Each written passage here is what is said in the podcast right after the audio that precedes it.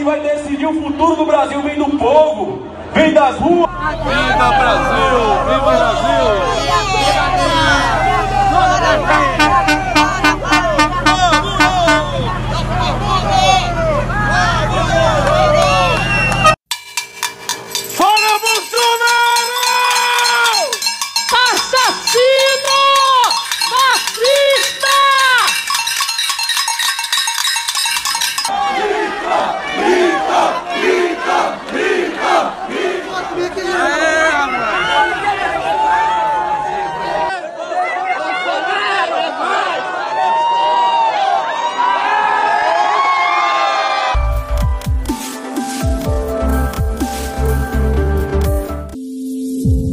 De acordo com o site Politize, na política, o significado estrito de polarização é simplesmente a divisão de uma sociedade em dois polos, a respeito de um determinado tema.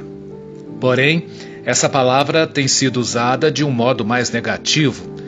Polarização é como chamamos a disputa entre dois grupos, que não dialogam entre si, que se fecham em suas convicções e não estão dispostos ao diálogo. É, então, é difícil definir uma única causa para essa, é, esse crescimento da polarização política em, em 2018. Né?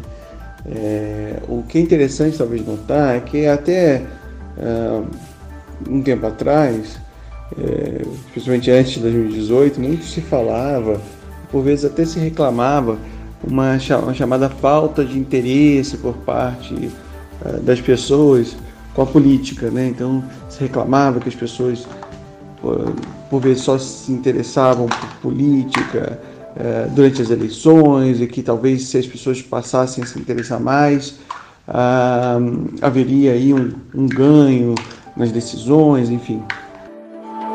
O antropólogo Luciano Sena diz ainda que uma polarização só termina quando o debate fica resolvido, abrindo para novas linhas de discussões. Mas não foi o que aconteceu em 2018. O professor do Instituto de Ciências Sociais da Universidade Federal de Uberlândia afirma que o cenário não será diferente em 2022. Não houve um desfecho aquela disputa e os conflitos que a disputa eleitoral gera. É, entranha, por assim dizer, nas relações sociais como um todo, nas relações é, familiares, nas relações de amizade, e é, esse momento não teve um desfecho. Então ele permanece é, agora para a próxima eleição, é, uma vez que eu, a gente não, eu não vejo nenhuma modificação desse cenário nesse momento atual. Para o professor de música da Universidade de Brasília, Ebenezer Nogueira, a polarização política é positiva e não se trata de uma ruptura democrática.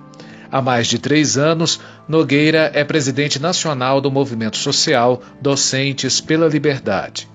É, eu não acho que a gente. Acho que as pessoas olham muito para isso com uma maneira muito pessimista como se houvesse espaço para uma ruptura democrática. Eu não vejo isso acontecendo de jeito nenhum. Isso é um pânico colocado, especialmente pela esquerda, né? É, na população, mas nem a população acredita mais nisso, né? Então eu acho que é algo, é um, é um, é um mecanismo, né, colocado aí pela imprensa, especialmente a imprensa mais à esquerda, né, dizendo que vamos ter uma ditadura, os militares vão subir ao poder e vamos votar 64. Não, isso já aconteceu, vamos para frente. Eu não vejo é, essa situação agora acontecendo. Então vamos esperar né, na frente, quem sabe a esquerda ganhe, quem sabe não, né?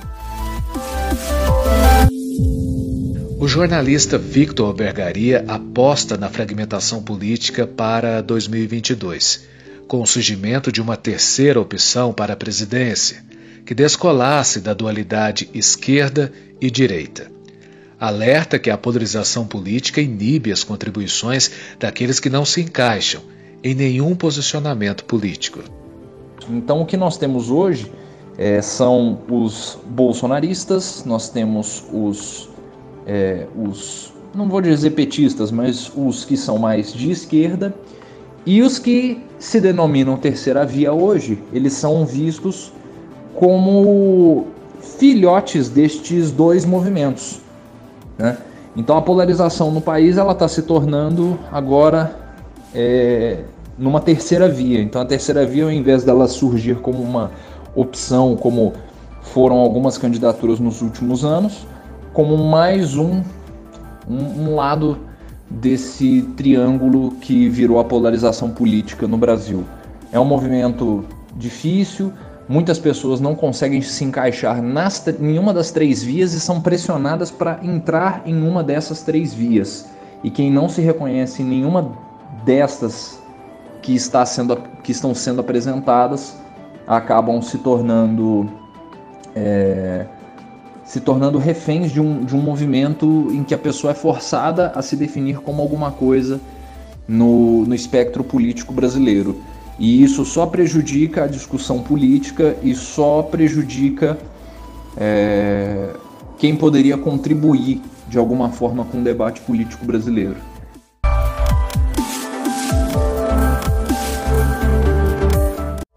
Apesar de recente, o Brasil vive a sua experiência democrática. O regime nutre do contraditório, porém, é dependente do consenso. Em algum momento todos cedem para que a democracia funcione. A polarização tende a sobreviver no discurso único. Isso preocupa, pois se aproxima mais do radicalismo do que da contribuição democrática.